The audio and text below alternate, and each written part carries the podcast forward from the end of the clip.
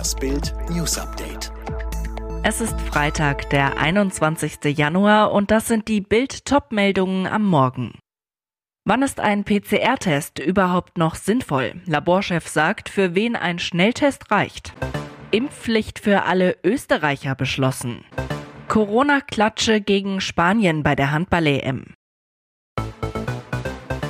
Die PCR-Tests werden knapp. Wegen der hoch ansteckenden Omikron-Variante gibt es inzwischen so viele tägliche Neuinfektionen, dass die Testlabore mit dem Auswerten der Proben nicht mehr hinterherkommen. Heißt für viele Wartezeiten von fünf Tagen und mehr. Deshalb fordern die Testlabore die Bürger nun auf, mehr auf Schnelltests zu setzen und eigenverantwortlich zu handeln.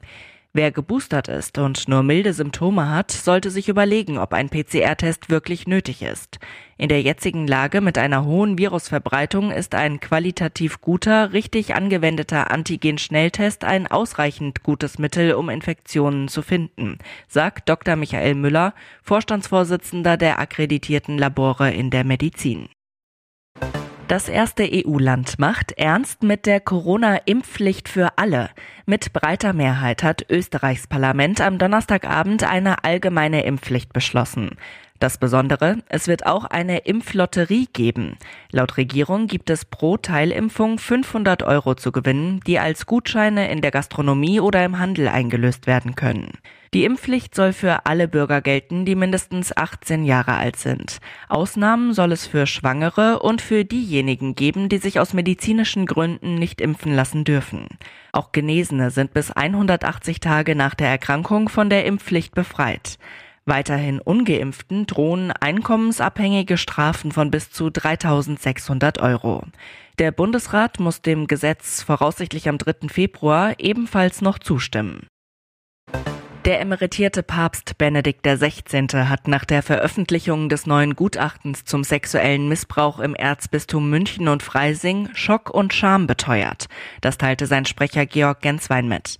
Benedikt wird in dem Gutachten schwer belastet. Als damaliger Münchner Erzbischof soll er in vier Fällen nichts gegen die des Missbrauchs beschuldigten Kleriker unternommen haben. Der emeritierte Papst hatte eine 82-seitige Stellungnahme zu dem Gutachten abgegeben. In der Stellungnahme habe er ein Fehlverhalten strikt zurückgewiesen, sagte Gutachter Martin Pusch. Das wurde aber als unglaubwürdig bewertet. Das am Donnerstag von der Münchner Anwaltskanzlei Westphal Spilker Wastel vorgestellte Gutachten hatte Missbrauchsfälle von 1945 bis 2019 untersucht. Die Details sind schockierend und ein Hohn für die Opfer. Anwalt Dr. Ulrich Wastel nannte es eine Bilanz des Schreckens.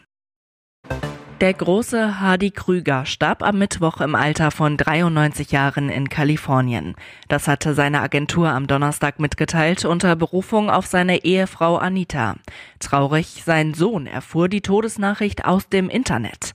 Das Verhältnis zwischen Vater und Sohn war nie das Beste. Hardy Krüger führte ein Leben auf Distanz zu Hardy Krüger Junior.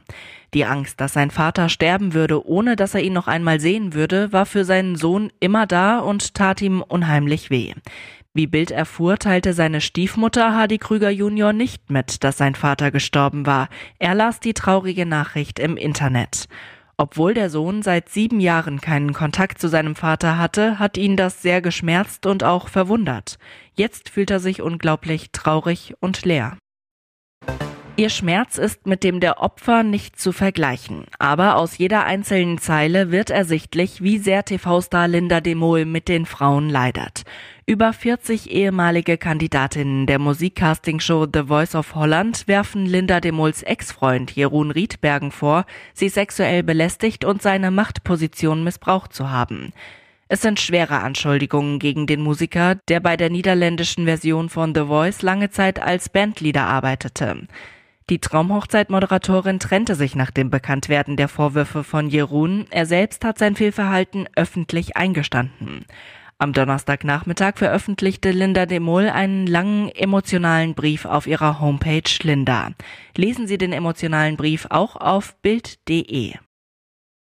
Corona und Spanien stoppen unsere Handballer. Bisher gab es 13 positive Corona-Fälle im deutschen Team. Im ersten EM-Hauptrundenspiel gibt es eine 23 zu 29 Pleite gegen den Titelverteidiger Spanien. Es ist die erste Niederlage bei dieser EM nach zuvor drei siegreichen Gruppenspielen.